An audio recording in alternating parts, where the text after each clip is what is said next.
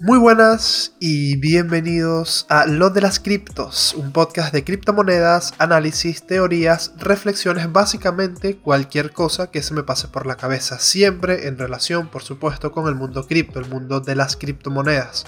Eh, si es tu primer capítulo, lo escuchas y te gusta, por favor te pido que te suscribas o me sigas dependiendo de la plataforma en la que estés escuchando esto y eh, que también por favor me sigas en mis redes sociales para mantener contacto. Como siempre, recordar que aquí no se van a dar eh, asesorías financieras, recomendaciones de compra, señales de trading, ni nada de eso. Siempre voy a invitar a todos los que me escuchan a que hagan sus propias investigaciones. Cada uno tiene que investigar los proyectos en los que está metiendo su dinero. Tenemos que ser responsables y más bien somos responsables de nuestras propias decisiones. Mis redes son eh, arroba lo de las criptos en Twitter e Instagram y estamos en todas las plataformas de podcast. Apple Podcast, Google Podcast, Spreaker, Spotify, etcétera, bla bla bla bla bla. Muy bien.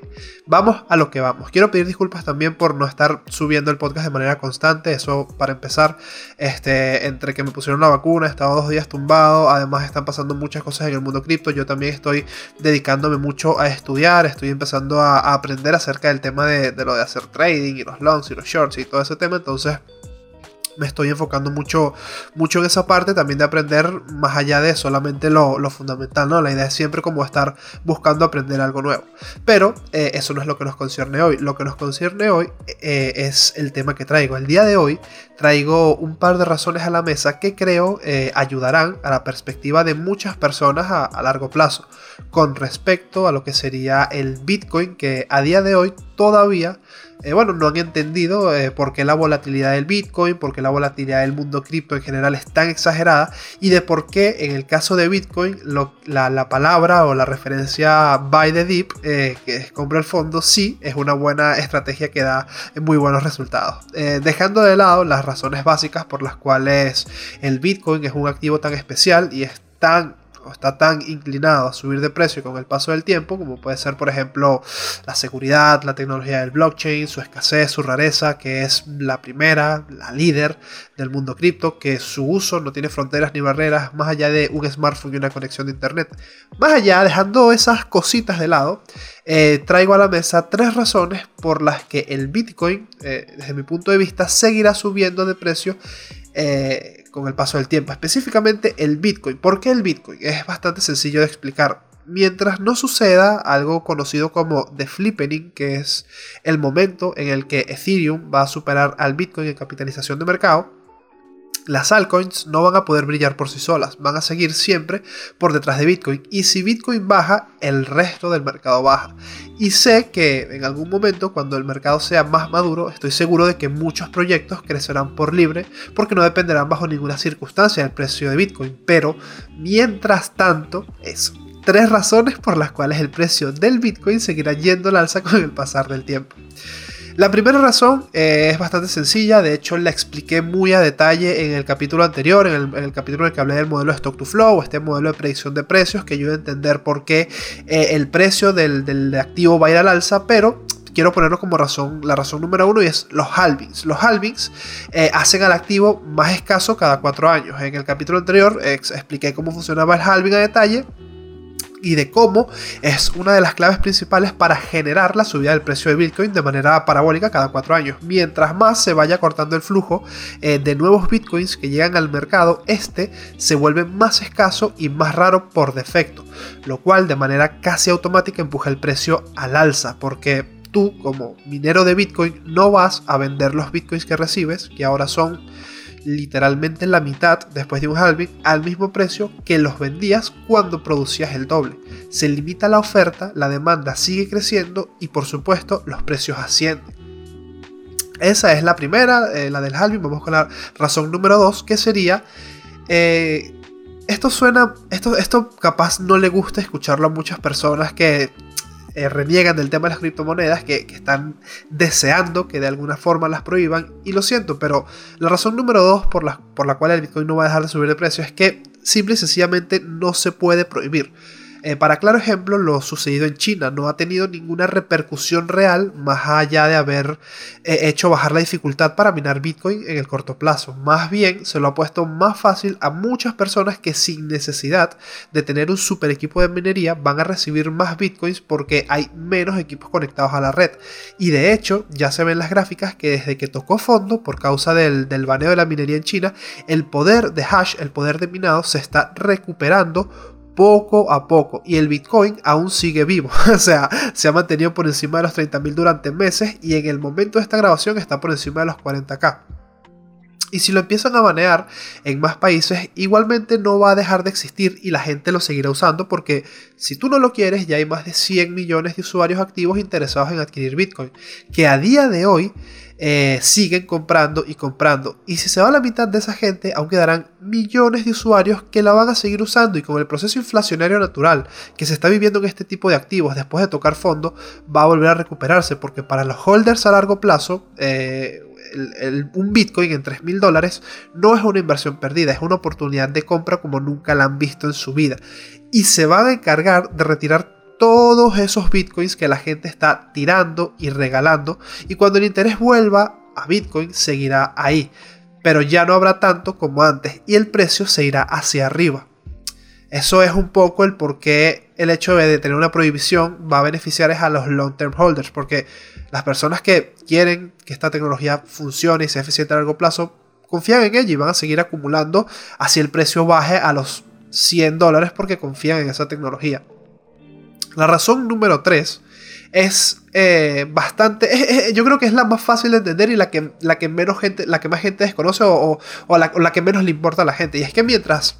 Mientras que las políticas monetarias de los países con las economías más fuertes como la India, Rusia, China, la Unión Europea y Estados Unidos, mientras mientras todas estas grandes potencias sigan imprimiendo, imprimiendo billetes y haciendo crecer el, número del dinero circulando, mientras la deuda siga creciendo, mientras la inflación siga su camino, los activos duros y resistentes a la inflación como el oro, la plata y en especial el Bitcoin son perfectos para estos escenarios. Bueno, incluyo al oro porque a nivel histórico ha tenido una buena relación con respecto a la inflación, aunque el último año ya ha perdido creo que un 15% de su valor.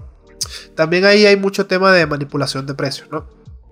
Y no hablo de un escenario, por ejemplo, hiperinflacionario como el de Venezuela, que igualmente no es descartable de aquí a, a 20 años, pero eh, recuerdo que el año pasado se imprimió el 25% de la cantidad de dólares en circulación. Y ese tipo de cosas son las que impulsan la subida de precios y rebajan el poder adquisitivo y el valor de los ahorros de personas como tú y como yo. Y sé que hablo mucho de Estados Unidos, pero el dólar americano simplemente es el que mueve la mayoría de mercados internacionales y todo lo que les pase a ellos va a afectar al resto de países. Y bueno, que las estadísticas de este podcast me indican que el 40% de mis oyentes está en España y otro 35% específicamente está en Estados Unidos. O sea, qué locura. Y ya, bueno, olvídate, por ejemplo, ya este año si por ejemplo, tú tienes tus ahorros en una cuenta de ahorro al 3% anual, literalmente ya estás perdiendo dinero, porque en lo que va de año en Estados Unidos lleva un porcentaje de inflación de 5,6% y en España no es tan alta, pero es la más alta desde el 2017. Subió un 0.2 en mayo y se sitúa en un 2.6%. Solo recordar que en Estados Unidos se lleva un aumento del IPC este 2021 que no se había visto en los últimos 13 años. Estamos como en una burbuja más grande de lo que era la burbuja del 2008 y todavía no ha estallado y es como, uff, ¿en qué momento eso va, eso va a llegar, no? Pero en fin, ah, eh, claro, y, a lo que me refiero, cuando todo eso estalle, cuando si estalla o, si no lo logran manipular, o sea, con todo este tipo de políticas y todo este tipo de cosas que están haciendo, solo están haciendo que los activos crezcan y crezcan y crezcan. Y un activo como el Bitcoin, que es literalmente resistente a cualquier tipo de crisis, va a funcionar bien en un, proceso, por ejemplo, obviamente tendrá una corrección horrible si todos los mercados colapsan. Si todos los mercados colapsan, evidentemente el mercado de las criptomonedas va a colapsar y va a bajar también. Pero a largo plazo la gente va a confiar más en ese tipo de activos porque ven que se recuperan mucho más rápido y que los porcentajes de retorno son muchísimo más rápidos y que en este caso comprar el dip sí tiene sentido. Muchas veces hay, hay acciones que tú dices, compra el dip, compra el dip, y la acción simplemente se va a quiebra y la empresa desaparece. Pero obviamente esto con criptomonedas también sucede, ya es cuestión de investigación de cada persona, de hacer bien la tarea y saber en dónde está metiendo el dinero. No, obviamente no vas a meter tu dinero en un proyecto sin fundamentales solo porque te están prometiendo la luna. Creo que eso en este canal eh, o en este eh, programa, este podcast, se ha dejado bastante claro. Ahora, hay también, hay muchas más razones por las cuales el Bitcoin no va a dejar de seguir de precio. Y me da risa porque quería poner como tres, pero en realidad son, son muchas. Como por ejemplo, la cantidad de usuarios no hace otra sino crecer. Y los holders también, porque a lo mejor sí entraron muchos usuarios por el Dogecoin y, y Shiba Inu y tal. Y esos están en número, pero no se interesan por aprender acerca de la tecnología y en específico del Bitcoin. A veces son un poco maximalista, pero en fin. Por el otro lado, el Bitcoin este, también podemos mencionar que es un activo que frente a sus similares, como el oro, tiene muchísimas más ventajas. En una era digital, que es en la que vivimos a día de hoy, ahora todo el mundo, o por lo menos la mayoría, eh, pasan más horas frente a una pantalla que haciendo otro tipo de tareas. Incluso si tú en tu trabajo precisas de una conexión a internet para desempeñar tus tareas, estás vinculado al mundo digital, como conversas con tu familia, las redes sociales, películas, videojuegos online todo, absolutamente todo es digital, hasta las reuniones con Zoom por la, hasta las reuniones por, por Zoom con la familia, los streams en Twitch, las clases online, etc. La pandemia lo que hizo fue como acelerar esa transición un poco y dejar claro que el mundo se mueve hacia una especie de sociedad digital sin fronteras. Y en una economía global, eh, tú necesitas un activo que esté por encima eh, de todos los activos de cualquier país, que pueda estar por encima de la inflación, que no esté centralizada y que sea de libre uso y almacenamiento, que tú tengas tus criptos y nadie te las pueda quitar como si tuvieses el dinero en tu cuenta. El potencial de las criptomonedas, sobre todo en países donde la mayoría de la población no tiene acceso a una cuenta bancaria, es una locura. De hecho, ya hay países que mueven millones de dólares en pagos P2P persona a persona. De hecho, eh, si no me equivoco, creo que era en, Kenia, no sé si era en Kenia o en Nigeria, que el, el ah, les habían baneado el uso de criptomonedas o algo así, no, no recuerdo bien la noticia, pero el uso se había disparado, o sea, lo prohíbes y el uso se dispara, porque no hay forma de prohibirlo. Los gobiernos no tienen forma de prohibirlo. La única forma es que agarres y en el enchufe gigante donde dice internet lo desconectes de golpe y dejes a todo el mundo sin internet. Porque Bitcoin está tan descentralizado que así quede un solo nodo corriendo sobre la red de Bitcoin, la red de Bitcoin no se va a caer. Entonces, es muy complicado. A no ser que se usa lo del 51%, que es como uh, el monstruo así detrás de que tomamos el 51% y nosotros nos encargamos de mover el libro de las cuentas. Pero eso, sinceramente, con la cantidad de equipos y nodos que hay, la cantidad de personas que se están incluyendo cada día en la minería, yo lo veo bastante, bastante complicado y siento que cada vez con el paso del tiempo se va volviendo como que algo más, más imposible. Ahora, eh, hay hay ciertas cosas también que tenemos que tomar en cuenta. Por ejemplo, algo que, es muy importante y que podría afectar o que normalmente afecta a Bitcoin de manera negativa es que la aceptación es más importante que la adopción. Aunque nosotros entendamos eh, este mundo, o por lo menos lo estemos intentando comprender, vemos la verdadera propuesta de valor que hay en el mundo cripto. La persona promedio eh, de la calle que, no, que ha escuchado el Bitcoin por encima, ve al Bitcoin como algo que usan los traficantes para comprar y vender droga. Y la asociación que se le tiene o por la que se le conoce fuera del mundo cripto es esa. No se ve como un rival del oro, no se ve como, no se ve como algo serio, se ve más bien como una moda o algo que es pasajero. Y es normal, también se pensaba eso de Internet en sus inicios. Por supuesto, eh, en nuestras manos está hacer que cada vez más personas que desconocen acerca del mundo de las criptomonedas, no hay que tratarles mal ni, decirles como, bueno, pero si no te interesa, no entres en ello y tal. No, porque al fin y al cabo, tú no quieres que, la, que una persona que entre en el mundo cripto entre ni para hacerse millonaria, ni para quebrarse, ni perder todos sus ahorros. Simplemente es decirle, mira, está esta tecnología, sucede esto con este tipo de políticas monetarias, ¿Qué crees que va a suceder en un futuro? ¿Que este tipo de monedas funcionen o que este otro tipo de monedas funcionen? Y en base a lo que él diga, en su opinión, él decidirá si meterse o no en el mundo cripto. Eso ya dependerá de las personas, pero también hay que hacerle entender a la gente que todo esto del tema cripto no va ni en hacerse millonario a la noche a la mañana, ni muchísimo menos en querer estafar a la gente. Lo que pasa es que como hay tan pocas regulaciones al respecto, esto es como una especie de cisne negro para, el mundo cripto, es que se, se, permite, se permiten tanto tipo de estafas. O las estafas están tan libres porque hay tan pocas regulaciones, entonces es como más complicado. Por eso yo creo que ciertas regulaciones a lo mejor no le vendrían tan mal al mundo cripto. Obviamente lo desestabilizarían al principio, pero con el paso del tiempo creo que sería algo positivo para una mayor adopción. Por supuesto, también tenemos que hablar de los fundamentales que afectan de manera negativa a, la subida del, precio del Bitcoin en el corto o medio plazo. Por ejemplo, la propuesta de ley que quieren meter en Estados, Unidos, en la cual hablan de la verificación de identidad para absolutamente todo. O sea, para los mineros, transacciones, wallets, demás. Pero claro, esto no es con una finalidad de ayudar al pueblo a que no los estafen, sino de que simplemente no se escapen de, de los impuestos. Que ojo, Creo que lo he dicho y lo seguiré diciendo. Yo no tengo ningún tipo de problema con pagar impuestos de las ganancias que yo hago haciendo trading o de las ganancias que yo genero con mis inversiones. Ahora, siempre y cuando esos, esos impuestos no sean abusivos y restrictivos, siempre estaré de acuerdo. Igualmente, aunque no esté de acuerdo y no lo comparta, no quiere decir que yo en el país que esté, coño, hay que declarar impuestos, hermano. Así es, así es sencillo. Porque el país funciona y el país se mueve gracias a los impuestos que aporta la gente que produce dinero en el país. Así lo estés produciendo desde tu casa, así lo estés produciendo como pintor o lo que sea. Las personas que sustentan al país son las personas que pagan impuestos y las personas que tienen que ayudar a que el país se siga construyendo y se siga haciendo. Que sí, que estarás más o menos de acuerdo en lo que se hace con tus impuestos. Perfectamente, lo comprendo. Pero eso no quiere decir que tú no tengas que aportar para ayudar a construir tu país. O el país en el que resides. Que en mi caso es Españita. Españita, Españita con los impuestos Españita. Tiene complicado.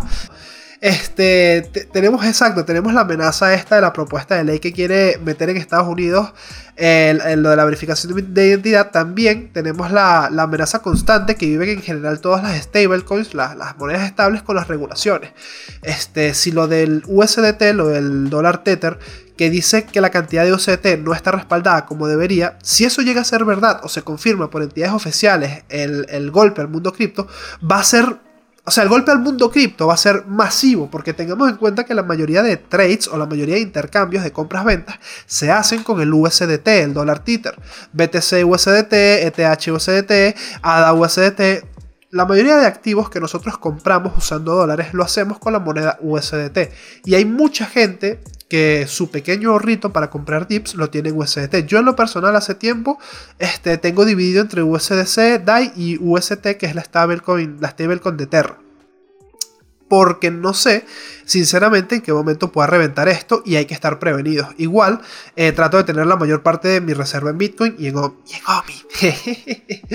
este, pero en fin, tengan cuidado, con, tengan cuidado también con ese tipo de cosas. Eh, hay que leer mucho las noticias, hay que ver, estar muy informado de lo que, de lo que pueda suceder. Si nuestra visión es a largo plazo, saber cuándo tener el dinero para aprovechar las bajadas. Si eres una persona que quiere hacer swing, swing trading e ir haciendo eh, compra-venta, compra-venta ahora vendo un 10%, recompro con esas ganancias en las bajadas. Si te quieres meter más en ese tema que es más complicado y tienes que estar más al pendiente de las gráficas y, las noticias, pues yo te recomendaría que estuvieses muy al loro con lo del USDT, de no tener todas tus reservas en dólar títer, este, de tener también un backup para cualquier eventualidad.